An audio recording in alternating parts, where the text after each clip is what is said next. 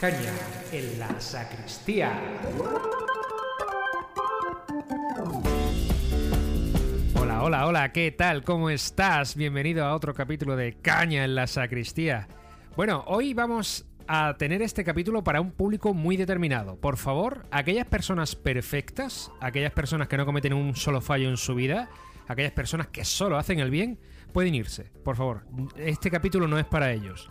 Aquí solo vamos a dedicarnos hoy, ¿vale? A aquellas personas que cometen fallos en su vida y que realmente pues tienen algunas veces, más menos, bueno, pues eh, errores. Y que errores graves, errores que no te dejan dormir, errores que lo que hacen es precisamente no dejarte en paz tu conciencia, te pica, te está diciendo aquí te has equivocado, aquí te has comportado como un cabrón, como una cabrona. Pero bueno, no os preocupéis porque para todos aquellos que estéis escuchando este podcast y os habéis quedado porque encajáis en esta categoría de personas que se equivocan y que tienen y que cometen fallos o que a veces se le va la pinza y, y empiezan a hacer maldades por ahí. Bueno, no os preocupéis porque dentro de la Iglesia Católica hay una salida, una alternativa que se llama Sacramento de la Reconciliación o la Confesión. Por fin hemos llegado al capítulo en el que cerramos los sacramentos con este. Y bueno, esta es la perla, porque estamos hablando de un nuevo sacramento más desconocido y con peor fama. Pero bueno, vamos a hacer todo lo posible para clarificar todos los conceptos que tengamos que hacer para que lo conozcáis bien a este sacramento. Pero antes, por supuesto, vamos a aclarar la garganta con una santa caña que Mauricio, por supuesto, se ha tomado con uno de los santos de la semana pasada. Así que, por favor, Mauricio, dime con quién te has tomado la santa caña de esta semana.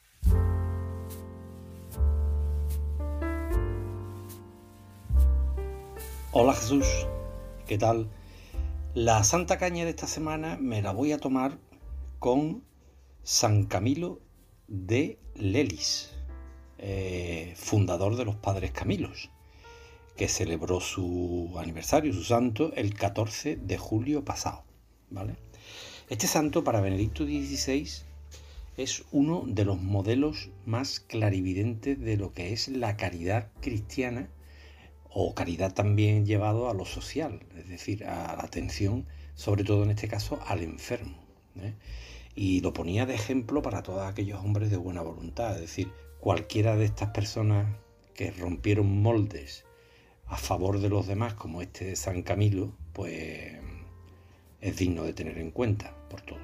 Camilo era un hombre militar, él había hecho carrera militar y eh, bueno, en uno de esos periplos que hace por Italia, se encuentra con un fraile capuchino que le cambia la vida. ¿eh? Este, este, fraile capuchino le habla de Dios, eh, ayudó a que se convenciera y a que se retomara en él, en Camilo, pues una sed de Dios brutal. Y entonces decide hacerse capuchino, ¿vale? Intenta entrar en un convento eh, de los capuchinos, pero lo rechazan porque tiene una especie de herida de estas que no han curado, una llaga, en fin, que le ponen pega y que no entra. Lo intenta un par de veces y no lo logra. Entonces decide irse a Roma a curarse la herida, a un hospital, y él allí tiene la intuición de fundar lo que se llamó los ministros de los enfermos, que hoy en día pues los conocemos como los padres Camilos, que siguen existiendo hoy en día y hacen una labor maravillosa. Camilo allí se dedica en cuerpo y alma a organizar precisamente el cuidado de los enfermos, ¿vale? Es una parte interesantísima, pero no solamente en el aspecto físico, sino también espiritual, que es lo bueno, es, la impronta que le da Camilo, ¿no? Es decir, no solo quiero curarte como enfermo, sino también curarte de cara a que tu salud espiritual, pues cuando salgas del hospital, esté más pleno, más lleno y tengas tu capacidad también para poder sanarte a ti mismo de la mano de Jesús. Camilo tuvo esa intuición, los hospitales en aquella época eran un verdadero desastre en todos los aspectos y él eh, organizó pues lo que era la enfermería, es decir, la ayuda, la atención a los enfermos y creó sus propios hospitales eh, y, fundó, como digo, lo que hoy llamamos los padres Camilo. Pero tomándome la caña con este hombre, pues también me acordé por una mala noticia surgió en el año 2013 y os la cuento simplemente no para juzgar, porque aquí no se trata de que juzguemos a nadie ni nada, ¿no? sino simplemente de cómo eh, los humanos somos humanos y somos pecadores y punto, y que nadie tire la primera piedra porque aquí no se escapa nadie. Detuvieron la policía italiana al padre general de los Camilos de todo el mundo, un tal Renato Salvatore, ¿no? Bueno, este religioso, por lo visto, para que tú ustedes veáis hasta dónde llega el tema, hizo que dos, eh, ayudado de un tío que era un mafioso de la zona, él sabía que había dos religiosos que en la renovación de su elección iban a votar en contra de él. Los demás, los demás pues los tendrías controlados de que iban a votar que sí. Y entonces se las apañó pues para quitarlo del medio a los dos, los secuestró. Vamos, eso es lo que dice la noticia. No sé exactamente cómo lo hicieron, pero la realidad es que fue así. Aquí en España yo sé que tienen hospitales y que hacen una labor magnífica, ¿me entiendes? Magnífica. Tienen un centro de humanización que se llama, de humanización de la salud, que es una maravilla. Hacen unos másteres y una formación brutal. Es decir, quedémonos con la parte positiva pero que verdad que es que en donde tenemos que tener siempre la mirada puesta, pues en el Evangelio de Jesús, en su humildad, en que el dinero lo corrompe todo, en que si estamos entrando en una dinámica de dinero, dinero, dinero, hospitales, dinero, mal asunto. Y trae eso, ¿no? Trae por cierto que un tío, para salir reelegido, para seguir teniendo poder, sea capaz de secuestrar a dos hermanos suyos de la orden. Es algo increíble, ¿no? En fin, y ocurrió, ocurrió. La noticia está ahí, lo podéis ver en internet. Pero no quiero que os quedéis con eso, quiero que veáis la página de humanizar la, sanidad, que eso sí que es una maravilla, ya os digo. ¿Vale? Así que nada, me he tomado una caña con San Camilo, que si San Camilo, ya te digo, levantara o viniera por aquí un poco, pues mm, algún careo tendría con alguno de sus hermanos, visto lo visto. Como dijo Benedicto XVI, que es como empecé, eh, San Camilo fue un ejemplo, un ejemplo de caridad social, es decir, de una persona que eh, quiso mm, hacer el bien con los enfermos, pero claro, no solo espiritualmente, porque decirle a una persona que está medio moribunda que Dios lo va a acoger, pues es relativamente fácil. Lo difícil es primero curarlo o intentar sanarlo físicamente, y eso fue lo que hizo San Camilo, de preocuparse de la sanación física y después la espiritual también, ¿vale? Bueno, creo que es un magnífico ejemplo, ya os digo, si tenéis oportunidad, entrar en la página web de Centro de Humanización de la Sanidad, que es una maravilla, ¿vale? De los padres Camilos, que tuvieron una oveja negra, parece ser, pero bueno, ¿quién no tiene una oveja negra? ¿Eh? Así es la vida. En fin, un fuerte abrazo eh, y nada, pues hasta la semana que viene.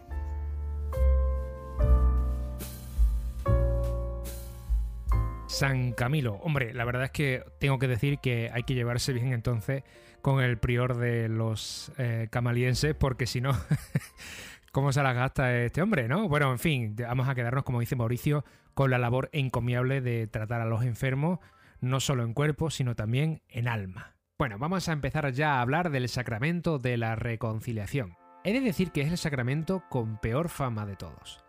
A ver, de los siete sacramentos, como hemos clasificado ya varias veces, pues tenemos los sacramentos de iniciación, que son el bautismo, la Eucaristía, y la confirmación, donde primero se reciben una vez en la vida, bueno, la Eucaristía se recibe una vez en la vida la primera, luego obviamente hay más. Todo me había entendido. Y lo segundo, que son sacramentos que se reciben siempre con una celebración, de una forma muy alegre. Dos de ellos son una fiesta, el bautismo y la confirmación se celebran por todo lo alto. Luego están los sacramentos de envío, pues el matrimonio y la orden sacerdotal. He de decir que la orden sacerdotal, ojalá hubiera más órdenes sacerdotales, y bueno, pues el matrimonio son los que hay. Lo que hemos dicho en este podcast es, por favor, cuando os caséis por la iglesia, sabed lo que estáis haciendo. Pero bueno, dentro de lo que cabe, la gente se casa y se casa muy a gusto y también lo celebra abiertamente. Y luego están los sacramentos de perdón. Uno de ellos ya hablamos también que es el sacramento de la unción de enfermos, que consiste en recoger fuerzas del Espíritu Santo por un bache físico que estamos pasando, una enfermedad, un proceso físico complicado o incluso un riesgo de muerte. Y por lo tanto, pues primero tenemos una confesión, nunca mejor dicho, viene estupendamente, y lo segundo, pues, pues tenemos un rezo para coger esa fuerza que necesitamos en ese momento. Bueno, pero el sacramento de la reconciliación está bien visto precisamente cuando estamos a punto de morirnos, porque dice, bueno, por si acaso. Pero ¿qué pasa? ¿Que solo nos vamos a arrepentir de los pecados cuando llega el final de la vida? Claro, estamos hablando de un sacramento que consiste básicamente en que un sacerdote escuche nuestros pecados y luego nos absuelva. Esto tiene mala fama porque la mayoría de la gente empieza a decir, vale, pero es que yo, ¿por qué tengo que contarle mis pecados a una persona que yo no conozco? Yo, a mí Dios, que es todo bondad, todo amor, ¿por qué no me va a perdonar?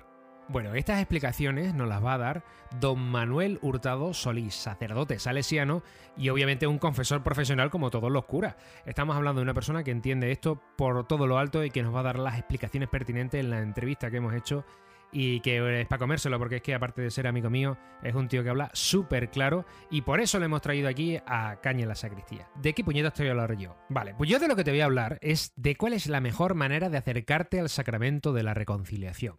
Yo creo que Manolo va a ser la persona que te va a convencer de por qué lo tienes que hacer. Yo te voy a enseñar el cómo, de qué manera, de qué forma es la ideal para acercarte al sacramento de la reconciliación. Y no solo eso, porque estamos hablando de que es un sacramento que aparte de, de hacerte sentir muy bien, porque uno se limpia la conciencia con él, el paso previo, que es lo que vamos a explicar ahora, sirve para cualquier momento de tu vida.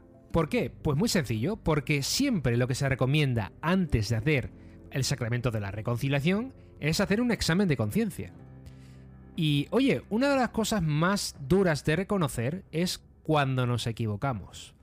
Y pocas veces tenemos la oportunidad de pararnos y de rezar para nosotros mismos, con Dios, es decir, ponernos a Dios al lado y empezar a hablar con Él sobre lo que nosotros hacemos mal.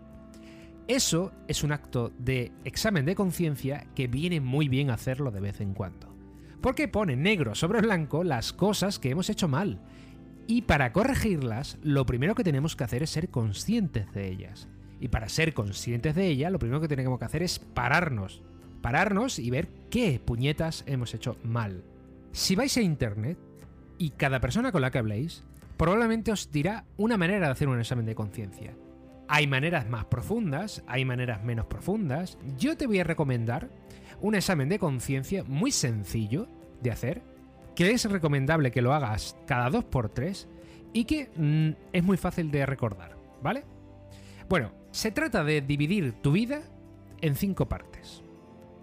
Tú cuando hagas tu examen de conciencia te paras, un momento tranquilo, sereno, puedes hacerlo perfectamente en una capilla, puedes hacerlo en una iglesia, o puedes hacerlo sentado en tu casa, en el patio, o caminando, o haciendo deporte, cualquier cosa que tú tengas la mente calmada, puedes hacer perfectamente esto.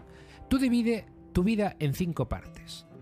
Tú mismo, tus amistades, tu trabajo, tu familia y tu parte sentimental, tu pareja, el amor, por así decirlo. Bueno, tienes que ir parte por parte. Por ejemplo, empiezo. Yo, ¿de qué manera yo no me he cuidado? ¿De qué manera yo estoy siendo malo conmigo mismo? ¿De qué manera yo me estoy comportando de una manera que sé que a mí me perjudica? Pues puedes decir perfectamente, pues ayer me cogí una cogorza que acabé vomitando y acabé hecho polvo al día siguiente, no podía ni moverme. Me arrepiento de haber hecho eso porque es perjudicial para mí, mi imagen se va por los suelos, qué vergüenza, qué mal, qué... Bueno, pues eso, por ejemplo, sería una de las pecados que podías cometer. Contra ti mismo, es una ofensa contra ti mismo cuando hables de tu trabajo. Pues los fallos que cometes en tu trabajo, pues por muchas razones. Podemos ser incompetentes de una forma deliberada, o engañar, o traicionar, o de alguna manera ser un trepa, ser celoso. Mil formas de comportarte mal en tu trabajo. De la misma manera puedes comportarte mal en tu familia. No te voy a poner ningún ejemplo de la cantidad de veces que nos podemos comportar mejor con nuestra familia o nos comportamos muy mal con nuestra propia familia. Y es un aspecto muy importante de nuestra vida y ahí tenemos que poner un poquito más de énfasis en este tema. Y luego está la familia que elegimos, que son las amistades, los amigos, el círculo de amistades. Oye, ¿me comporto bien con mis amigos? ¿Soy falso con ellos? ¿Los traiciono? ¿Tengo la voluntad de portarme mejor con ellos? ¿Podría ser mejor, más generoso, menos irascible? Todas esas cosas podemos eliminarlas con ello. ¿Qué iba después? Queda la pareja, por supuesto. ¿Cómo no vamos a tener en cuenta lo mal o lo bien que nos comportamos con la persona con la que en teoría compartimos el corazón? Y con la persona con la que convivimos. Bueno, cada una de esas partes es un buen momento para pararse y ver en qué parte nos hemos confundido y en qué parte podíamos haberlo hecho mucho mejor. Bueno, ¿y qué uso para saber qué es, joder, un fallo sin darme cuenta? Hay que ver, es que, yo qué sé, esto tampoco es para tanto. O algo que digas tú, joder, macho, esto me he pasado tres pueblos. Pues muy sencillo. Lo que hay que usar primero es la conciencia, siempre y cuando la tengamos perfectamente engrasada, claro, porque si uno su conciencia es bueno, benevolente consigo mismo y es perfecta y oye, yo no cometo fallos nunca, yo estoy estupendamente. Entonces, obviamente tenemos que tener una conciencia real y absoluta con respecto a nuestra forma de ser, conocernos a nosotros mismos y saber hasta qué punto somos capaces de hacer mejor las cosas y hasta qué punto, bueno, pues nuestra forma de ser es la que es y que muchas veces los fallos no lo son tanto. Pero bueno, una de las maneras de usar la conciencia para que nos diga qué cosas hemos hecho bien y qué cosas hemos hecho mal, hablando de una conciencia normal y corriente, como hemos dicho, es pararte tranquilamente en el momento en el que tú estés relajado. Pues dejar la mente en blanco en ese momento, encomendarnos a Dios, decirle a Dios, ayúdame a hacer un examen de conciencia en condiciones, y de repente ir paso por paso por las cinco partes que hemos hablado. A ver, venga, Señor, yo conmigo mismo, ¿qué puedo hacer mejor? Y cállate. Y escucha. Escucha tu conciencia, que tu conciencia te lo va a ir diciendo poquito a poco. Y vas a ir viendo en orden las cosas que tu conciencia te va diciendo, aquí tenías que haber hecho esto, aquí tenías que haber estado mejor, aquí tenías que haberte callado, aquí tenías que haber hablado, esto no lo tenías que haber hecho. Bueno, pues todas esas cosas que te estás diciendo en la conciencia, si quieres, puedes apuntarlas, porque el hecho de escribirlas, el hecho de convertirlas en algo tangible, realmente las significa y las pone en orden. Bueno, pues ves yendo por cada parte de las que hemos hablado con este modo superante. Tú le pides a Dios que te ayude, le dices, a ver, venga, mi familia, ¿qué he hecho mal con mi familia? Te paras y van a ir saliendo las cosas solas. Es rezar y Dios habla, de verdad, os lo digo totalmente en serio. Es un momento, si encuentras el ambiente adecuado, las circunstancias adecuadas, relajado, tranquilo, esto va surgiendo. Y es muy útil y muy fructífero al final. Bueno, cuando tengas claro lo que tienes que hacer y de las cosas que te arrepientes y de las cosas que realmente quieres que se haga borrón y cuenta nueva, lo que tienes que hacer es arrimarte a un sacerdote. Yo aquí os voy a hablar de mi opinión, porque podríamos hablar de, bueno, ¿con quién me voy? ¿Con uno que tenga confianza? ¿Con uno con el que no tenga confianza? A ver, si conoces a alguien con el que tengas confianza, bueno, pues prueba, porque yo creo que lo mejor es precisamente tener la confianza suficiente para poder hablar de ciertas cosas. A lo mejor si esa persona te conoce te puede hasta ayudar. Todo sacerdote siempre te va a ayudar. Incluso si tú no has hecho un examen de conciencia previo y te quieres confesar, el sacerdote te va a ayudar porque están preparados para ello. Son personas que, mm, en su gran mayoría, salvo la primera vez que confiesen, pero vamos, si no han confesado a nadie, ellos mismos se han confesado muchas veces. Y por lo tanto tienen la experiencia suficiente como para orientarte en el sacramento. Pero bueno, si tienes confianza con ello, yo creo que es mejor. Porque tú así, bueno, pues es todo mucho más fácil y queda todo precisamente en, la confesión. He de decir que los sacerdotes eh, no pueden revelar lo que tú le has dicho en confesión. Os puedo decir que es una de las cosas más graves que le puede ocurrir a un sacerdote, el revelar los secretos de confesión. Por tanto, estás tranquilo que bajo su propia carrera y bajo su dignidad, su moral, todo. O sea, yo creo que el sacerdote lo pone todo en juego si tiene por eh, tentación revelar los secretos de la confesión. Así que tranquilidad porque no puede, no puede decir nada. Ahí podéis decir todo lo que queráis, siempre y cuando sea utilidad, claro, no vas a ir ahí a contarle un chisme, vas a contarle cosas tuyas. Si no tienes confianza y no conoces a ningún sacerdote, bueno, pues sencillamente vete a alguien con el que, que te recomienden alguien que sí conozca a otro sacerdote. Oye, ¿tú me puedes recomendar a alguien para la confesión? Mira, sí, vete con don fulano o con menganito, que te va a ayudar mucho. Como cualquier otro aspecto de la vida en el que buscamos pues asistencia, pues preguntamos a una persona conocida. En tercer lugar, si realmente tú no conoces a nadie que conozca a un sacerdote y tú mismo no conoces a ningún sacerdote, no pasa nada. Vete a una parroquia y pídele al sacerdote, oye, quiero confesarme o me gustaría confesarme. Y quedas un momentito y ya está, no pasa nada. No hay que hacer nada, no hay que. Mm, no te van a pedir la partida de bautismo ni nada. ¿Vale? Se llama un momento que yo digo que sobre todo es para ti. Única y exclusivamente. Y con, quien con la persona que va a salir más beneficiada de ese sacramento. Tú mismo. Así que es una inversión con nosotros mismos. Bueno, en el proceso de la confesión yo le voy a dejar la palabra a Manolo Hurtado, que nos va a contar con todo lujo de detalle todas las dudas que tengamos, o por lo menos la que yo les he propuesto sobre el sacramento de la confesión. Y si tú tienes más dudas, si tú crees realmente que hay algo que se nos ha quedado en el tintero, por favor, usa nuestras redes sociales, que para eso están. Cuando tú tengas alguna inquietud, algún comentario, alguna crítica, alguna alabanza que nos quieras hacer, métete en Facebook, métete en Twitter, incluso en TikTok, busca Caña en la Sacristía y ahí estamos esperándote para que nos digas qué opinas de todo este parafernario que hemos liado aquí sobre la Iglesia Católica, los sacramentos y los podcasts cristianos. Pero antes, Eli nos trae otra Virgen extra, que es nuestra particular manera de hablar de las advocaciones marianas, porque como bien sabéis, Virgen María solo hay una, pero advocaciones muchas. Así que, Eli, ¿cuál es nuestra Virgen extra de esta semana?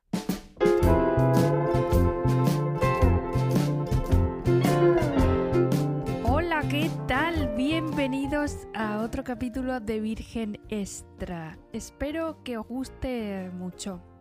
Lo he preparado con mucho cariño. Pues nada, empiezo la Virgen Extra de esta semana, eh, como siempre, con nuestras adivinanzas semanales. Venga, un grupo de ermitaños se retiraron a vivir en el Monte Carmelo y formaron una orden.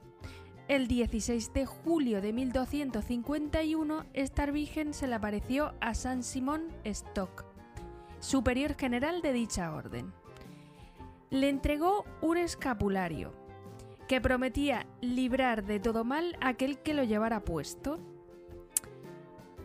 Dicha virgen se le apareció también al Papa Juan XXII para prometerle protección y que ayudara a dicha orden. La Virgen prometió salvación a todo aquel que llevara el escapulario y el hábito que ella más o menos les dijo que tenían que llevar. Esta Virgen es patrona del mar y su devoción se extendió de España y Portugal a Iberoamérica.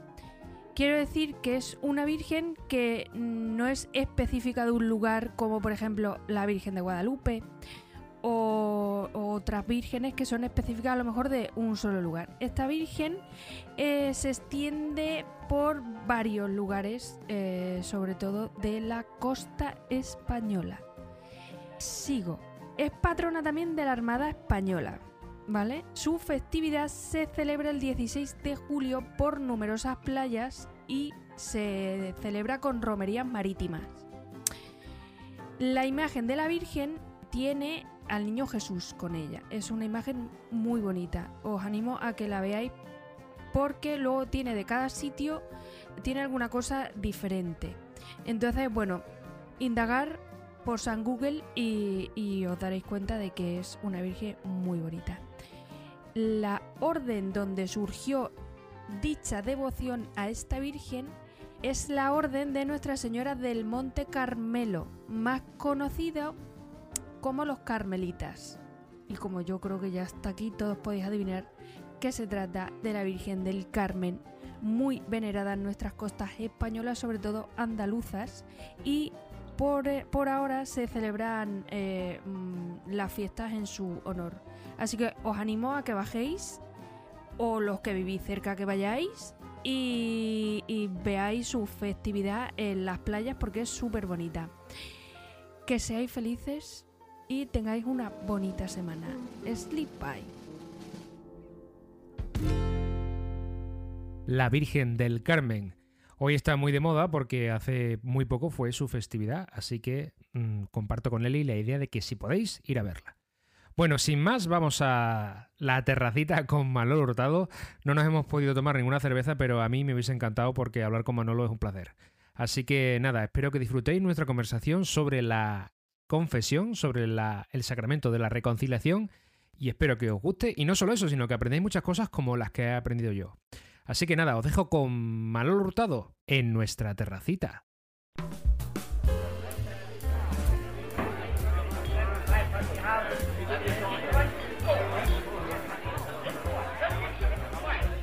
Voy a presentarte, Manuel Hurtado Solís.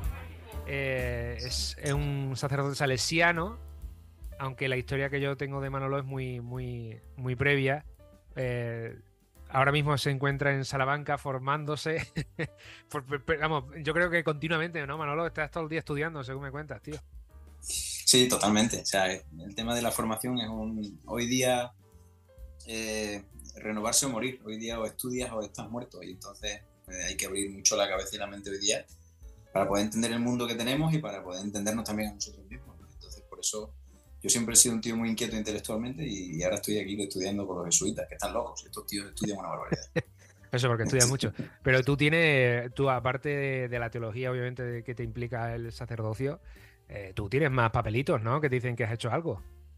Aparte eres licenciado en Derecho, ¿no? Sí, bueno. Pues, ¿Y más cosas o qué? Lo que pasa es que esto es echarme flores, yo no debería hacer esto. Pero coño, para que la gente entienda que tengo la gran suerte de hablar con una persona dicha en conocimiento. Yo estudié Derecho, estudié Derecho antes, porque yo antes de hacerme salesiano y sacerdote tuve otra vida. Yo siempre digo que tuve otra vida. Te diré. Y después me estropeé y me hice salesiano, digo yo, ¿no? Eh, pero no, yo estudié Derecho y ejercí como abogado unos años y tal. Y después bueno, pues la vida, por cuestiones que no vienen al caso, eh, bueno, descubrí, poco a poco fui descubriendo una vocación a la que me llamaba Dios y me hice salesiano y después me hice sacerdote, ¿no? Y entonces, pues eso implica que pues también pues, tengo ahí una parte de filosofía y teología, que es lo que se llama las ciencias religiosas, y luego tengo ahí un par de posgrados también, tanto en, en Derecho como ahora este, por ejemplo, que estoy haciendo de acompañamiento espiritual y discernimiento vocacional aquí en Salamanca. Por ahí va un poco la... A ver, yo lo dije, lo dijimos en otros capítulos, la, eh, vida de sacerdocio, eh, aparte de ser una vida de felicidad, porque por lo general en la mayoría de los casos eh, son vocacionadas, obviamente, y por lo tanto estamos hablando de que uno hace lo que le hace feliz. Aparte de eso, es que encima tiene una preparación de puta madre. Hoy día, varios idiomas por doquier, que básicamente te preparan para el, para el siglo XXI, ¿no? Para, todo este tema. Voy a describir brevemente cómo yo te conocí, tío. Pues obviamente fue eh, donde te conocí por primera vez. Donde yo, bueno, pues pasaba desapercibido en el sentido de que, pues uno más que estaba por allí, ¿no? Y, eh, pero claro, tío, es que de repente, el último día, veo salir a una persona que yo consideraba medio respetable, tío, vestido de sevillana, con un gorro peruano, haciendo el, el gilipollas con esa persona también respetable para mí, que es Rubén Marcos Delgado, haciendo la velada final de la Pascua, haciendo monólogos de martes y 13, haciendo... Sí, sí, sí. y digo, ¿qué clase de broma es esta? O sea, me habéis puesto un referente eh, espectacular aquí de vida espiritual, vida laica aquí, como puede ser. Y de repente se pone a hacer el chorra aquí diciendo con unas medias de Macario, tío. Te pusiste unas medias de Macario también con pelos artificiales. ¿Cómo te acuerdas de eso? Pues, tío, porque además tengo documentos gráficos que no, no en plan, eh, si algún día tengo que chantajear por algún motivo, te voy a chantajear con eso. Pero. No, eso no puede, eso no, eso no puede salir ya a la luz. Eso, eso, Que sepas que eso lo que hizo fue marcarme para toda la vida desde este punto de vista. Es decir, la, la mm. salesianidad desde, desde, su esencia, ¿no? Desde, yo me imagino a Don Bosco siendo un saltimbanqui, haciendo reír a los niños, eh, haciéndoles flipar con magia, con. En vuestro caso era con, comedia, ¿no? Pero al día siguiente, pues, pues tan espirituales y tan. Y cuando había que estar en misa, había que estar en misa, cuando había que estar riéndote y riéndote. Eso, eso me marcó para toda la vida y lo que ha hecho precisamente es que sea la persona que soy hoy día. Bueno, Manolo, eh, yo me siento orgulloso de haberte conocido así, ¿eh? quiero decirte que hoy a lo mejor eso ya no tienes huevos a hacerlo, pero, pero a lo mejor eso queda en mi retina. Ah, no sé si la has vuelto a repetir, ¿eh? No creo, ¿no? Yo solo hablaré en presencia de mi abogado. bueno, no te preocupes porque los que nos acordamos de eso estaremos ahí. Bueno, ¿por qué te he traído al podcast? nos queda un sacramento por eh, remarcar. El, el, más desconocido, el que más respeto me da, el que más me, me abruma, es el sacramento de la reconciliación. En el podcast explicaré la técnica, es decir, oye, lo que, lo que hay que hacer, ¿no? Para qué sirve técnicamente o según lo que se entiende por el sacramento de la reconciliación, lo que hay que hacer, lo que se supone que hay que decir, porque esto ha cambiado mucho. A mí me gustaría, tío, que tú me dijeras por qué o cuál es el aliciente para recibir el sacramento de la reconciliación como sacerdote. Mira, Jesús, yo, eh, claro, depende un poco de la persona a la que le estés hablando, ¿no? Es decir, eh, mm, o sea, ventajas, yo te puedo hablar de muchas ventajas, ¿no? Es reconocer la verdad, que uno es, eh, que es limitado, que hay un Dios que ama por encima de todo y que no es un potro de tortura, sino un lugar de sanación. Te podía hablar de todo esto, al final te las contaré un poco, pero yo creo que hay que empezar un poco antes, ¿no? Hay que empezar también por una... Eh, mm, hay que empezar pensando en la persona que puede estar escuchándonos, ¿no? Es decir, fíjate que no creo que, que, haya que convencer a nadie de que hay mal en el mundo, ¿no? En el mundo hay mucho mal. Eso es obvio. Eso es evidente, ¿no? Sin embargo, es muy sorprendente que, que nadie considera eso como pecado. Nadie considera ese mal como pecado. Muy pocos son los que viven con la idea en su cabeza de que pudieran cometer pecado. Todo lo más que puede pensar una persona normal, corriente, que te puedes encontrar por la calle, nuestros amigos, etcétera, pues que se piensa es que lo hace bien o lo hace mal, pero no que cometen pecados. ¿Y por qué?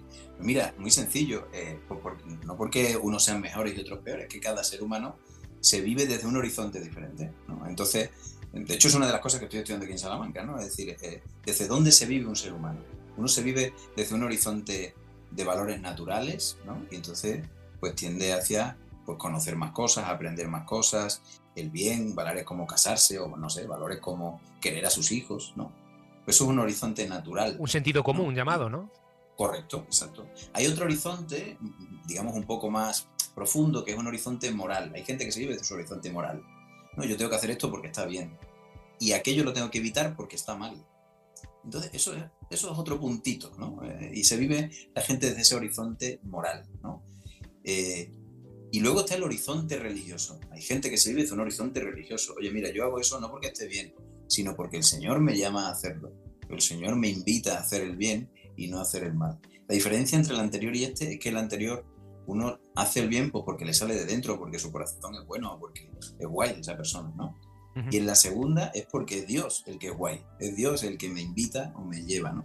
hay que entender muy bien estos tres horizontes, porque claro, si yo te digo, no, el pecado es eh, mm, hacer algo deliberadamente contrario a la ley del amor de Dios. Habrá gente aquí que diga, ¿qué me estás contando? A mí yo paso de eso. Pues muy bien, claro. claro exactamente.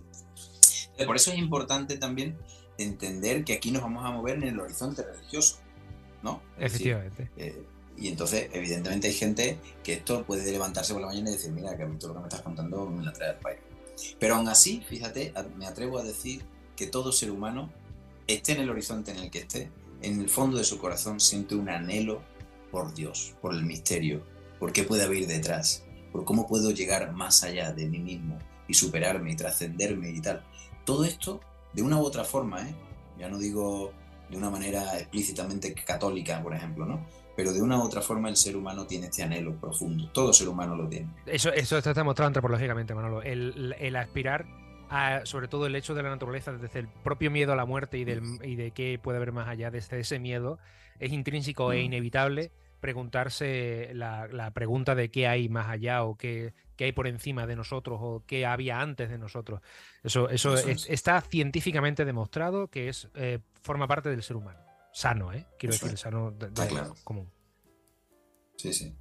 Y luego yo creo que habría otro punto antes de entrar en las ventajas de la reconciliación que yo creo que también hay que tener en cuenta cuando decía antes, ¿por qué una persona que ve el mal en el mundo no concibe eso como la presencia del pecado? Pues porque se ha dicho adiós al sentido de pecado. De hecho, Pío XII en el siglo XX decía, el, mayor pecado de este mundo es haber perdido el sentido de pecado, decía Pío XII. ¿no?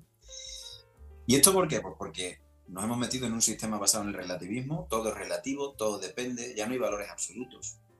Ya nada es así siempre y en todo momento y en todo lugar, sino que depende, ¿no? Y entonces, claro, como consecuencia de esto, pues se deniega el hecho de que puede haber cosas intrínsecamente malas.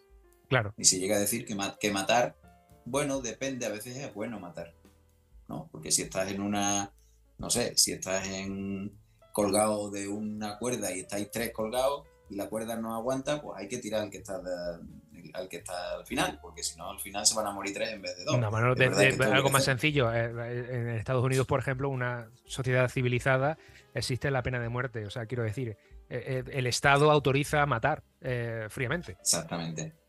Luego, bueno, sistemas éticos basados en el relativismo, una tendencia también de pensamiento y vida en la propia iglesia, ¿no? Que sea, la propia iglesia también en esto tiene su culpa, ¿eh? Es decir, mm, hubo una época en que todo era pecado y, hemos pasado el efecto péndulo, ¿no? Es decir, a una situación en la que ya nada es pecado.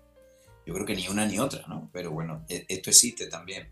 El secularismo, donde hay un humanismo sin Dios, ¿no? El, el, Dios hoy día es, eres tú, soy yo, el Dios, ¿no? Y entonces, pues, pues ya no hay Dios. Y entonces, como no hay Dios, ¿qué es lo que tengo que hacer? Me voy al gimnasio. Era la sociedad la que decía, yo tengo que salvar mi alma y hay que hacer lo que haga falta para salvar el alma. Y ahora no, ahora qué es lo que hay que salvar el cuerpo. Y entonces, ¿qué es lo que hay? Proliferan los gimnasios. Todo el mundo, seis horas de gimnasio todos los días, hay barbaridades de esas. Y estamos cayendo en adiciones de, del vigorismo este, como se llama y tal, ¿no? Sí, la dieta healthy, pues, todo eh, el proceso, culto al cuerpo, sí, sí, totalmente, la salud. Es el, nuevo culto, antes era el culto al cuerpo y ahora el culto a la salud. Ahora se mide hasta los oligoelementos que tiene la, miga de pan que te metes al cuerpo, precisamente por todo este tipo de historias. Hasta el edulcorante que ha salido hace poco, lo vi en la noticia, hasta el edulcorante ya es cancerígeno. Digo, joder, macho. Mm. Por eso digo que todo esto, todo esto que te estoy contando un poco, dándole vueltas a la pregunta, que parece que la estoy evitando, es para decirte que, mira, punto uno, la causa del mal en el mundo es el pecado. Y hay que reconocerlo, sin caer en, en ¿cómo te diría?, en extremismos, como, como te he dicho que se ha caído a veces, pero la culpa del mal en el mundo es el pecado, que somos gente limitada, que somos gente pues, que tenemos inconsistencias en nuestra vida, claro. Y entender el pecado es comprender también nuestra conducta humana y también nuestra relación con Dios. Es que yo creo que no nos vamos a entender bien como seres humanos, cada uno de nosotros, si no entendemos que somos gente limitada y que la cagamos y que hacemos daño. Vamos a ver, que somos así, pero no por acusar ni condenar, ni no, no, es porque tendremos que entendernos bien como seres humanos. ¿no? Fíjate, todos anhelamos ese misterio de Dios, como decíamos antes, que tú has dicho muy bien, que está hasta demostrado científicamente, con ese Dios con el que todos nos gustaría estar, crecer, creer en Él. Pero como no lo conseguimos, pues hemos renunciado al esfuerzo de seguir intentándolo y entonces de ahí pues surgen pues todas estas eh, corrientes del ateísmo, el anatocismo y hoy día peor el indiferentismo. Entonces yo creo que hay que romper una lanza en favor del sacramento de la reconciliación. Yo creo que ni todo es pecado ni nada es pecado. El ser humano sigue estando ahí, sigue haciendo lo mismo que hacía hace 300 años, lo siento. Es decir, que hay realidades que son propiamente humanas, que, son, que no cambian. Y por tanto, el sacramento de la reconciliación debe estar ahí. Pues ¿por qué? Pues porque somos seres humanos, vamos a ver. Y porque no somos perfectos. Y porque esos anhelos de trascendencia y tal, pues requieren un esfuerzo. Y a veces no estamos dispuestos a hacer esos esfuerzos. Y ya está. Vamos a ver. Pues que esto es así ahora y hace 500 años. Entonces, eh, eh, eh, no sé, renunciar a, a esto es no entender al ser humano, ¿no? por eso digo que el sacramento de la reconciliación tiene diversas ventajas. Primero nos recuerda todo esto, nos recuerda lo que somos. Es decir, es reconocer la verdad. No soy perfecto. Lo siento, necesito pedir perdón, porque no soy perfecto. Y quien no haga esta afirmación miente. Categóricamente. Así de claro. Eso está claro. ¿eh? Entonces, esa es la primera afirmación que tenemos que tener clara. No soy perfecto. Segunda afirmación. Gracias a Dios tenemos un Dios que me ama para reventar. O sea, que me ama por encima de mí mismo, ¿no? Incluso me conoce mejor que yo mismo. Y por tanto el sacramento de la reconciliación no es un potro de tortura al que voy, allí a un cora cotilla al que tengo que contarle los pecados. No, no, no, no se trata de un potro de tortura, sino que se trata de un reconocimiento de que creo en un Dios que me ama para reventar. ¿Eh? Esa es la primera eh, ventaja que yo veo. La segunda es que me reconcilio con una comunidad de cristianos, con una comunidad de creyentes. Es decir, no solo me reconcilio con Dios, me reconcilio con mi comunidad. En los primeros tiempos del cristianismo, cuando solo estaba la comunidad de Jerusalén, ¿qué hacían muchas noches? Se reunían en la casa de Pedro, los que estaban allí, que eran cuatro matados, que no eran más. ¿Y qué hacían? Pues uno se levantaba y decía, pues yo pido perdón a Pedro porque ayer mm, mentí o cometí tal o hice. Y ese era el sacramento de la reconciliación. Cuando empiezan a dividirse las comunidades, y había comunidades en Éfeso, en Corinto, en no sé dónde, en tal, esto era imposible. Entonces se instituye el sacramento, que por cierto viene determinado en la Biblia. ¿eh? Esto es una cosa no inventada por la Iglesia, sino que es una, una cosa que viene determinada por Jesús en la Biblia. cuando perdonáis los pecados en la tierra quedan perdonados en el cielo y lo que atéis en la tierra quedará atado en el cielo y lo que desatéis, ¿no? Esto está en la Biblia. Bueno, digo, cierro paréntesis. Entonces, eh, se instituye el sacramento de la reconciliación ante un presbítero, ante un sacerdote de la comunidad que absuelve los pecados en nombre de la comunidad y hace que se transfiera el espíritu para el perdón por parte de Dios. Esto es otra enorme ventaja, porque me perdona también mi madre, porque me perdona también mis hermanos, porque me perdona mi comunidad creyente con la que camino, con la que trabajo, con la que voy adelante, con la que intento construir mi vida y el reino de Dios. Segunda ventaja. Tercera ventaja, que la reconciliación es importante también desde un punto de vista antropológico, no solo religioso. Todo el mundo que celebra algo monta una fiesta, o hace algo especial, o hace un ritual específico. Si tú haces... Pero las cosas importantes sí. Evidentemente. Y en esto también. Esto no puede ser, no, yo me acuesto en mi cama, le pido perdón a Dios y ya está. Eso no, no, antropológicamente no funciona. No funciona. Además, es que es necesario, otra ventaja, que tú te escuches en tu, en tu realidad, que tú te escuches, ¿no? Eh, sí, verbalizar, ¿no? O sea, las cosas que se, que los pensamientos que verbalizas mm, mm, adquieren un significado especial. Efectivamente. O sea, eh, yo qué sé, imagínate que, que tú nunca le dijeras a tu mujer que la quieres. No, si ella ya lo sabe, ella ya lo sabe, ¿no? Pues la pobre al final tendría que acabar dejándote llorosa porque nunca se lo has dicho. Es que es importante que se lo digas. No, el valor de la palabra hoy día, imagen, en la religión cristiana es crucial. Es que, es que una cuestión antropológica, no es una cuestión solamente eh, religiosa, es una cuestión del propio ser humano, ¿no? sea, imagínate que alguien tú sientes verdaderamente que ha, hecho daño a alguien, pero nunca le pides perdón. ¿No? Nunca sí, claro, él, sabe que no, que no lo ha hecho. Claro, él sabe que no lo has hecho con mala intención, él para qué, tal. Bueno, pero nunca se lo has pedido, ¿eh? Nunca, eh, fíjate que sabes perfectamente que te perdonará, seguro. Pero nunca habéis tenido la oportunidad de oíros, oíros mutuamente, ¿no? Decir, oye, perdón, pues dame un abrazo, tío, qué alegría, macho, ¿no? O sea, es que esto solamente antropológicamente es fundamental, ¿no? Yo qué sé. Totalmente. Este es el tema, o sea, hasta que no escuchamos algo, no podemos estar seguros de haberlo recibido. Esta es la frase. Yo creo, Manolo, que una de las cosas más, más lo que más he escuchado yo en catequesis y, en, eh, con los grupos de chavales es justamente lo que has dicho tú antes, ¿no? Me confieso con Dios, yo porque me tengo que confesar con locura. Pero es que yo ahora, juro que a mis 41 años, casi 42, acabo de pillar el concepto del tema de la comunidad y me lo imagino de tal manera que cuando tú, cuando tú te comportas mal con alguien o cuando tú cometes un pecado, no solo ofendes a Dios. Dios obviamente se ofende, o Dios de manera no se ofende, pero sí, obviamente se puede entristecer, yo lo entiendo así, ¿no? Desde, desde, mi, desde mi perspectiva, entiendo que a Dios no le guste que yo cometa un fallo, que yo mienta o que yo sea egoísta. Pero los que se joden con mi actitud no, no es Dios, el que se jode con mi actitud es mi comunidad. Exacto. Y a quien hago yo quedar mal, quiero decir, la imagen de la comunidad se ve mermada por mi mala actitud. Entonces, el hecho de que solo yo le pida perdón a Dios en mi propio eh, mm, foro interno como indio cabreado, es una es muy egoísta, porque Dios, Dios sabe que me va a perdonar muy bien, pero ¿y mi comunidad? Yo tendría que ir uno por uno a decirles, mm. oye, perdona porque me he comportado como un gilipollas. Mm. Pero existe un sacramento que se llama reconciliación con un representante de esa comunidad que recibe, que hace la labor de representar a esa comunidad a la que tú también has jodido con tu actitud, con tu forma de ser, y te ayuda no solo, obviamente, a lo que tú has dicho, que es a verbalizar y a celebrar un concepto importante, sino que además representa a toda aquella gente, incluida la persona directa a la que tú hayas jodido, pero a la persona que hay alrededor, a las personas que hay alrededor, a la comunidad, la representa y la une en una figura que te, bueno, pues eso, que te encima no solo te escucha, sino que además te, te bendice y te perdona. Bueno, no sé si te perdona él. ¿Cómo sería la técnica, Manolo? Porque yo todas las cosas que yo sé, cuando yo me he confesado, os oigo murmurar. yo no sé que estéis ahí diciendo un conjuro mágico. Precisamente lo que has hablado tú antes de la palabra, ¿no? Esto no es magia, por favor. Esto es el Espíritu, el Espíritu Santo. No, bueno, es decir, hay que tener claro que nosotros no perdonamos los pecados, los perdona Dios.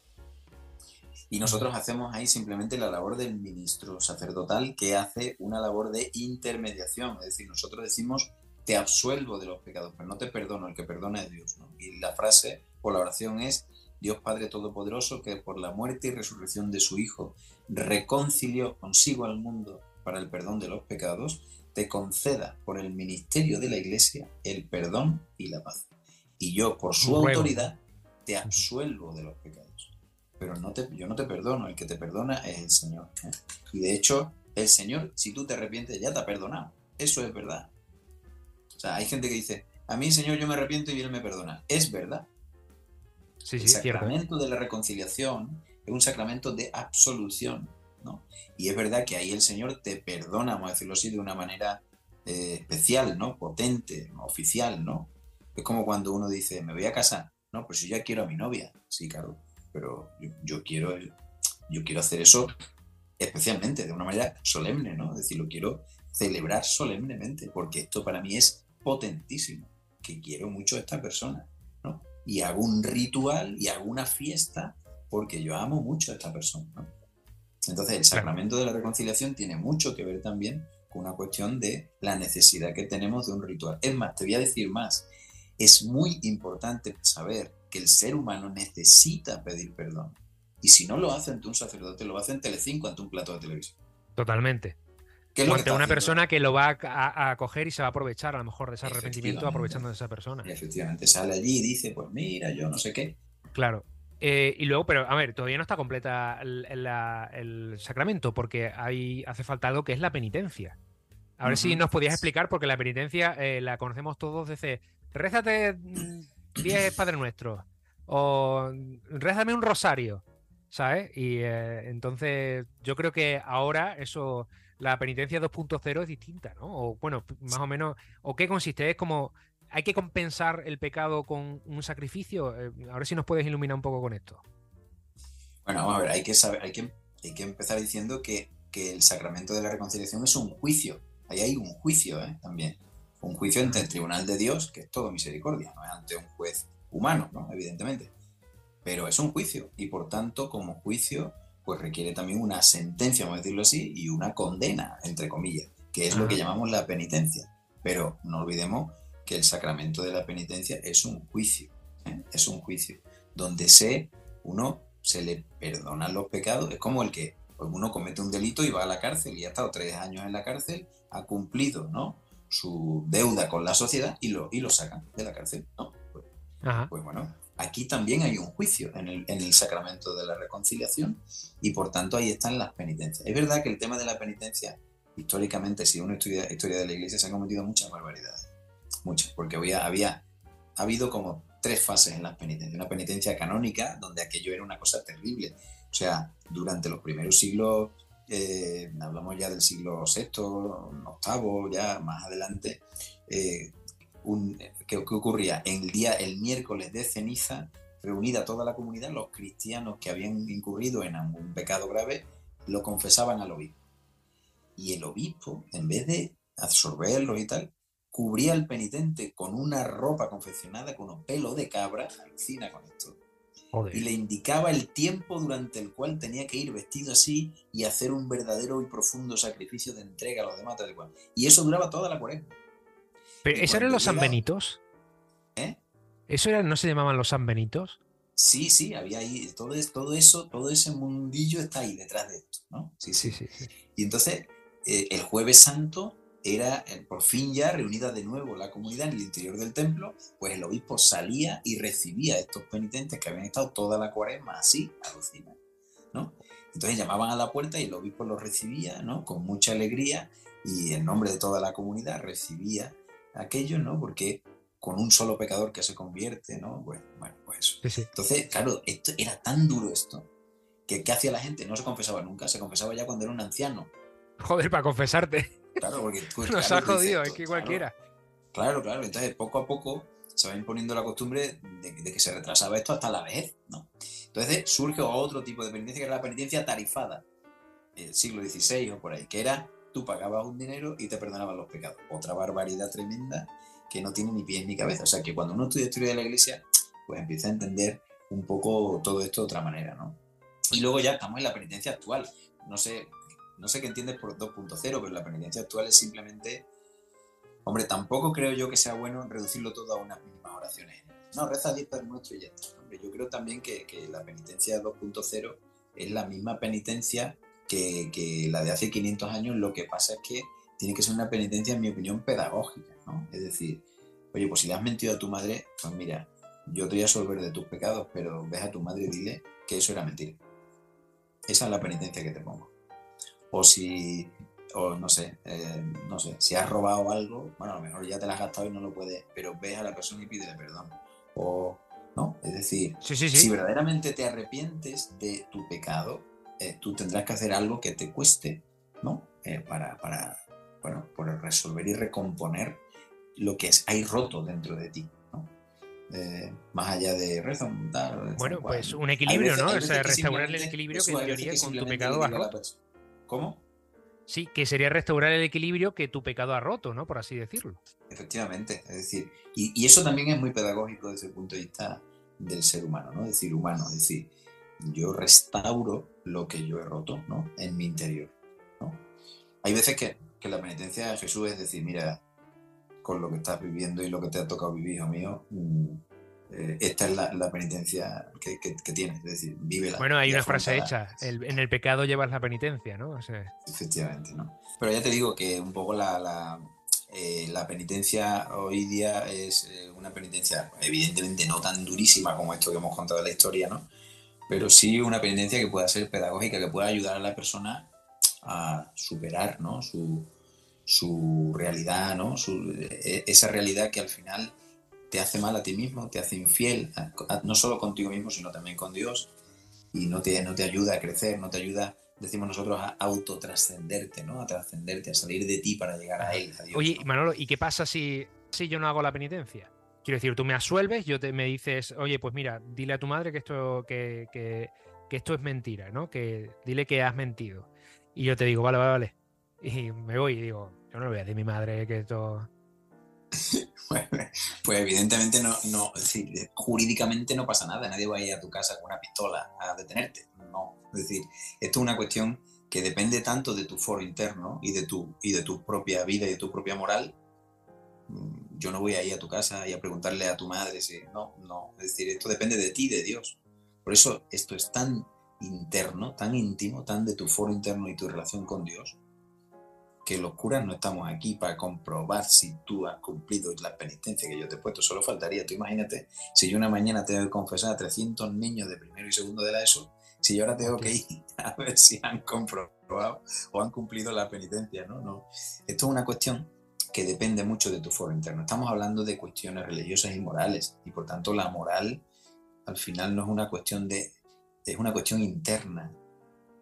Eh, Claro, Pero entendería que entonces el sacramento no, no se ha recibido de forma completa, el ¿no? sacramento no se ha, no se ha cumplido, es decir, el- el- estaríamos ante un sacramento eh, y que no, es, que no es legítimo, que no se ha producido eh, realmente el sacramento, no se ha llevado a cabo, efectivamente.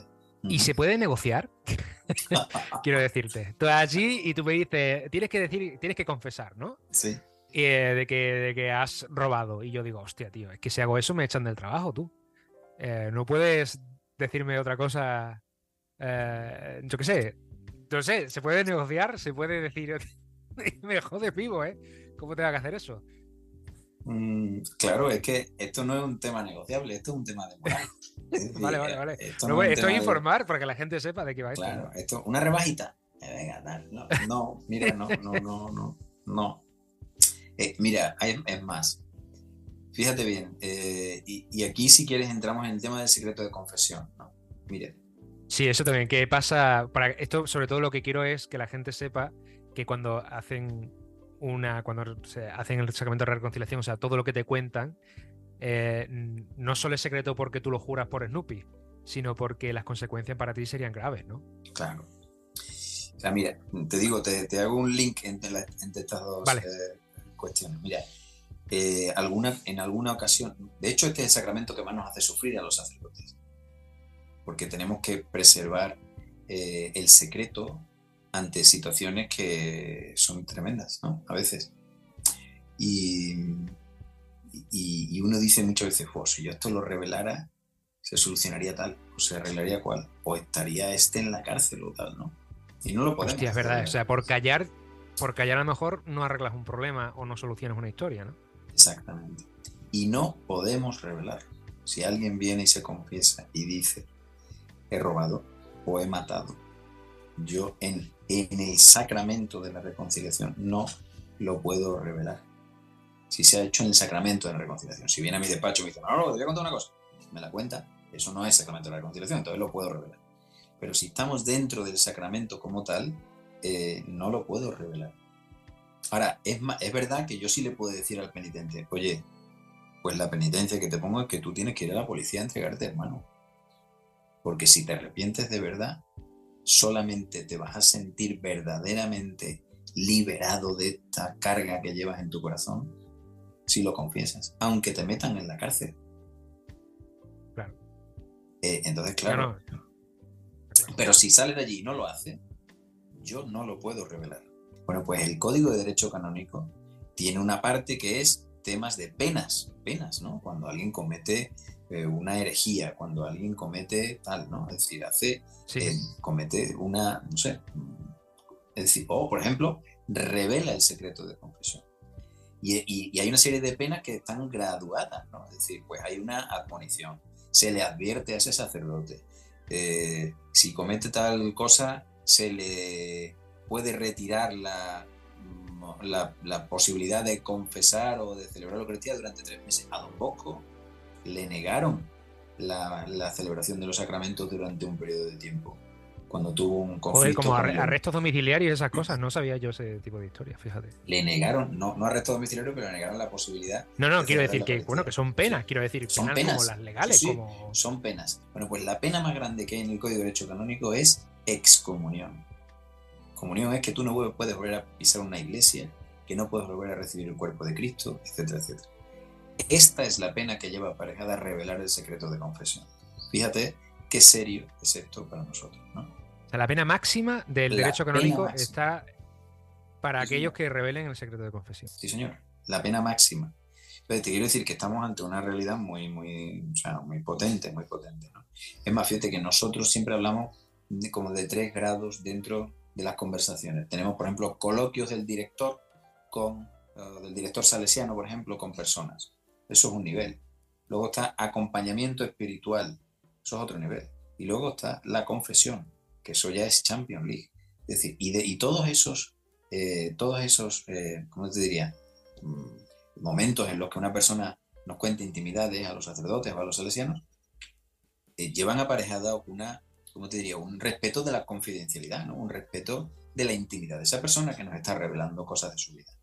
Que incluso en otros momentos donde se cuentan intimidades menos, vamos a decirlo así, menos circunscrito dentro de un sacramento, también para nosotros es un punto importante de, secreto y de no revelar. Pero el del sacramento de la reconciliación, eso tiene una, es decir, es absoluto. No podemos revelar absolutamente nada. Es más, debemos tener la sensibilidad, como a mí me ha pasado ya en alguna ocasión, ¿no? Que justo antes de la misa alguien viene y me ha confesado una cosa, justo de lo que después yo iba a hablar en la homilía. Después me he inventado una homilía totalmente distinta, porque yo no quiero hacer pensar a esa persona que estoy ah, hablando en la homilía de ella. ¿Me explico? Esto no vaya a ser que. Claro. Pues, oye, escúchame, y hasta tú que has estudiado Derecho, mm. Eh, eh, ¿eso está contemplado por la, por la policía y, por, por, este igual que los secretos profesionales de los abogados y tal? O sea, si tú a ti te interrogan y tú dices, eh, lo sé, pero no te lo puedo decir porque es secreto de confesión y la policía no te puede detener ni te puede agravar de ninguna manera. Si yo le digo a un juez, el juez me puede poner una multa, pero la tendría que asumir. Yo no revelaré algo, por supuesto, lo que se me haya revelado a mí en secreto de confesión, por respeto al alma de esa persona. Eh, sin entrar, obviamente, en quebrantar el, secreto de confesión de nadie, pero eh, ¿cuántas veces te has llevado las manos a la cabeza? Confesando, Manolo. No te estoy hablando de cosas drásticas, dramáticas, sino te estoy hablando de cosas que dices tú, tía puta, tío, no me, no, no me desco. Porque conociéndote, yo me puedo imaginar las veces que te has tenido que aguantar la risa o te has tenido que decir, hostia, te salía del confesionario y te agarraba de los pelos y te decía, pero tú que eres gilipollas o qué. ha habido muchas veces. Bueno, me río. Me río porque, bueno, a veces es verdad que uno tiene anécdotas, ¿no? Decía anécdotas tontas y tal, ¿no? Eh, de, hecho, eh, no hace mucho, allí en el eh, habíamos tenido un día de que habíamos estado todos confesando en cuaresma, hasta cuaresma me parece que ha sido y tal, y todos los sacerdotes de la comunidad hemos estado confesando a los chicos del Colegio de la Trinidad, ¿no? Y, y no sé quién llegó a la comunidad diciendo, Buah, hoy no escuchó ni un pecado en condiciones, me decía el tío, como diciendo, en realidad es que nadie se confiesa de cosas verdaderamente que son pecados a lo mejor se te confiesan cosas que son materia de acompañamiento espiritual, pero la gente no entiende bien la diferencia, ¿no? Es decir, oye, mira, es que yo qué sé, alguien te puede decir, eh, pues que eh, no soy capaz de soportar a mi madre. Eso no es un pecado, vamos a ver, eso es un tema que habrá que superar o que hay elementos intrínsecos que con tu madre te llevan mal por cuestiones del pasado. son temas de acompañamiento, pero no son pecados. Pecado es, he mentido a mi madre, o pecado es, le he pegado a mi madre. Esto, ya estamos hablando de un pecado. Por eso digo que hay veces que, en el sacramento de la reconciliación nos confesamos de cosas que no son realmente pecados. ¿no? Entonces, bueno, pues estas cosas al final pues son anécdotas. ¿no? Pero luego cuando, cuando, dice de llevarme las manos a la cabeza, yo cada vez, cuanto más me conozco, Jesús, menos me llevo las manos a la cabeza. bueno, claro. Así de claro. Cuanto más me conozco como persona, como ser humano, como persona limitada, como persona débil, mm, eh, menos me llevo las manos a la cabeza. ¿eh? Y es más, ¿cuántas lecciones me han dado tanta gente en el sacramento de la reconciliación? Me han dado lecciones a mí, ¿no? La verdad es que tienes que aprender, quiero decir, hablando con tanta gente y escuchando la vida y, ese, mm. esa apertura de corazón de tanta gente seguida, obviamente se tiene que tener, eh, si, tienes las meninges abiertas, ¿no? Y el corazón abierto, obviamente tienes que enriquecerte muchísimo. La verdad es que, hombre, mm, es, una experiencia de vida total y absoluta. Manolo, para terminar, mira, oye, pues me parece muy interesante eso, que tú has dicho, porque a lo mejor hay mucha gente que ya entiende lo que es el sacramento, pero dice, bueno, pues entonces, cuando, cada cuánto o ¿Cuándo es el momento de confesarme? ¿Qué es lo que tengo que haber hecho para confesarme? ¿Qué, guía podríamos ofrecer a la gente para que dijera, vamos a ver, por ejemplo, los siete, los siete pecados capitales o cosas gordas, coño, pero a lo mejor una cosa gorda para mí no es una cosa gorda para ti. ¿Sabes lo que te quiero decir? Entonces, ¿cuándo crees tú que una persona debería ya ir al sacramento de la reconciliación? Eh, es que esto depende de la vida. Esto no es un tema de, primero, no es un tema de tiempos, no, una vez al mes, una vez cada semana, está bien, no, no, no es un tema de tiempos, es un tema de cuando uno verdaderamente se siente interiormente infiel o sucio, ¿no? O débil. Eh, yo me acerco al sacramento cuando lo necesito, no, no una vez al mes, como el que va a lavar la ropa una vez al mes. No, no, no se trata de eso. Se trata de cuando yo necesito verdaderamente. A veces que he ido al sacramento de la reconciliación eh, a los tres días. Y a veces que he ido al mes y medio. Depende. Es decir, cuando uno lo necesita. Es verdad que cuando uno está en una vida, bueno, pues una vida que está encaminada, que está encauzada, que está madura, que está creciendo, que, que uno quiere crecer, pues hombre, pues es verdad que uno va cometiendo pecadillos, ¿no? Y pecadillos que son, pueden ser leves o veniales y que a lo mejor no necesita uno ir corriendo al sacerdote para confesar cada vez que no es. Esto, claro, esto no, ¿no? Pero sí que es bueno, yo de cuando en cuando me confieso y me confieso también incluso los pecados veniales, ¿no? No solo los gordos, porque a veces varios pecados veniales te pueden llevar a un hábito que te, que te, condena al pecado mortal, ¿no? Te, te, lleva al pecado mortal. Uno dice, bueno, ya, estos son pecadillos que uno no se tiene que confesar y tal. Bueno, sí, cuidado, cuidado con eso también porque estas cosas al final, eh, como yo digo, las carga el diablo, ¿no? Es decir, te empiezas a habituar a pecadillos, pecadillos, pecadillos y al final te has metido en un fregado y no te has enterado. Entonces, en este punto yo, eh, bueno, no, no, no, sería capaz de decirte una fecha, un tiempo concreto y determinado. Aún así, el sacerdote te ayuda, ¿verdad? O sea, si tú, por ejemplo, no sabes por dónde vas, quiero decir, tú te arrimas. Ah, claro. Imagínate a alguien que está aquí y dice, oye, pues mira, me voy a confesar, pero eh, es que no sé cómo. Bueno, tú arrímate porque estoy seguro que el sacerdote que te vaya a asistir, tú empieza con un Ave María Purísima él te va a responder sin pecado concebida y te va a decir, por favor, padre, ayúdame, o, Manolo, ayúdame porque hace mucho tiempo que no me confieso. Ni eso, no hay que decir tampoco ya, eh, Ave María Purísima. Buenas tardes, ya está. ¿Sabes? Venga a confesarme. si, el, si el ritual es lo que me va a separar de Dios, adiós al ritual, vamos a ver si me explico. Es decir, está bien. pero de alguna manera habrá que iniciar. Claro, efectivamente, exacto. En un momento determinado uno tiene que saber que acaba de iniciar el sacramento, precisamente para saber que lo que ahí se diga, eso es secreto y por supuesto no se puede revelar. ¿no? Entonces, pero que puede ser simplemente, buenas tardes, padre, yo que yo venía a confesarme y no sé cómo, muy bien, pues siéntese, venga, en nombre del Padre y del Espíritu Santo, me mira, yo te voy a ayudar y, el sacerdote te ayuda. O sea, yo digo, no puede ser un problema el hecho de que yo no sepa cómo empezar. O sea, no, no puede ser un problema. No, no se te ocurra pensar que que no sé, que te van a poner una multa porque no sepas qué decir delante del cura. No, no. Ves, si necesitas, ves. Y el sacerdote te va a ayudar. No hace falta, mire usted, aunque tú le digas, hace 32 años que no me confieso, no pasa nada. O es que no me confieso desde la primera comunión y tengo ya 60. No pasa nada. No pasa nada. Bienvenido. Bienvenido. Claro que sí. Pues ya está. Yo, Manolo, espero que ayudemos a gente a arrimarse. Desde luego, para mí ha servido, porque yo soy el primero que, aquí he aprendido muchas cosas y, sobre todo, bueno, te lo agradezco mucho. Eh, que, y espero que ahí sirva a la gente a arrimarse a este sacramento porque yo creo que es uno de los que más, bueno, pues más resquicios tiene o, más desconfianzas tiene y por lo menos desde aquí queríamos hacer esto.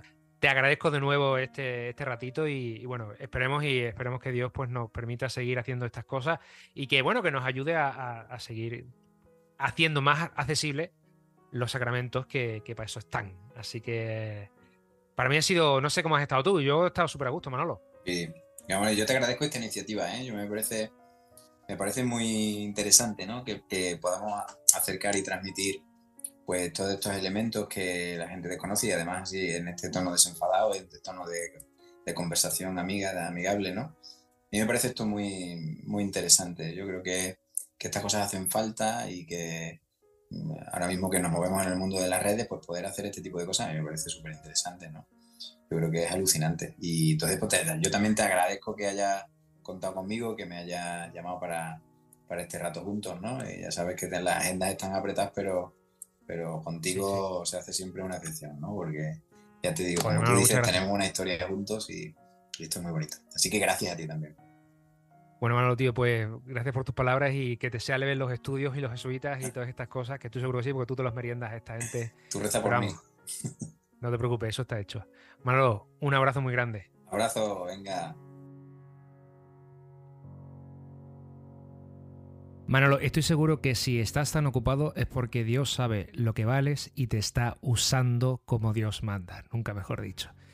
Gracias por tu tiempo, gracias por esas lecciones, por esa clase magistral sobre la confesión, con tu estilo de siempre, con la cercanía a la que me tienes acostumbrado y espero que la gente que nos escuche pues también le guste precisamente eso, pues la sencillez y la contundencia, que nunca está mal decirlo.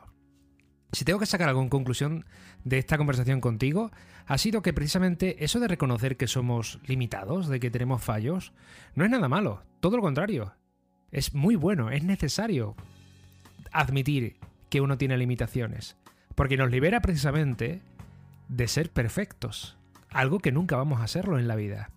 Así que, bueno, admitamos nuestros fallos, intentamos crecer, intentamos mejorarlos siempre, y eso forma parte de la vida, el hecho de estar constantemente creciendo e intentando ser mejores. Y para ello, pues nos ayuda este sacramento con el que hemos estado tratando hoy, que es el sacramento de la confesión. Así que te animo a hacer examen de conciencia, te animo a saber lo que eres, lo que no eres y aceptarte, porque estoy seguro que aquí todos los que nos escucháis sois personas maravillosas. Así que gracias por estar ahí y nos vemos en los confesionarios.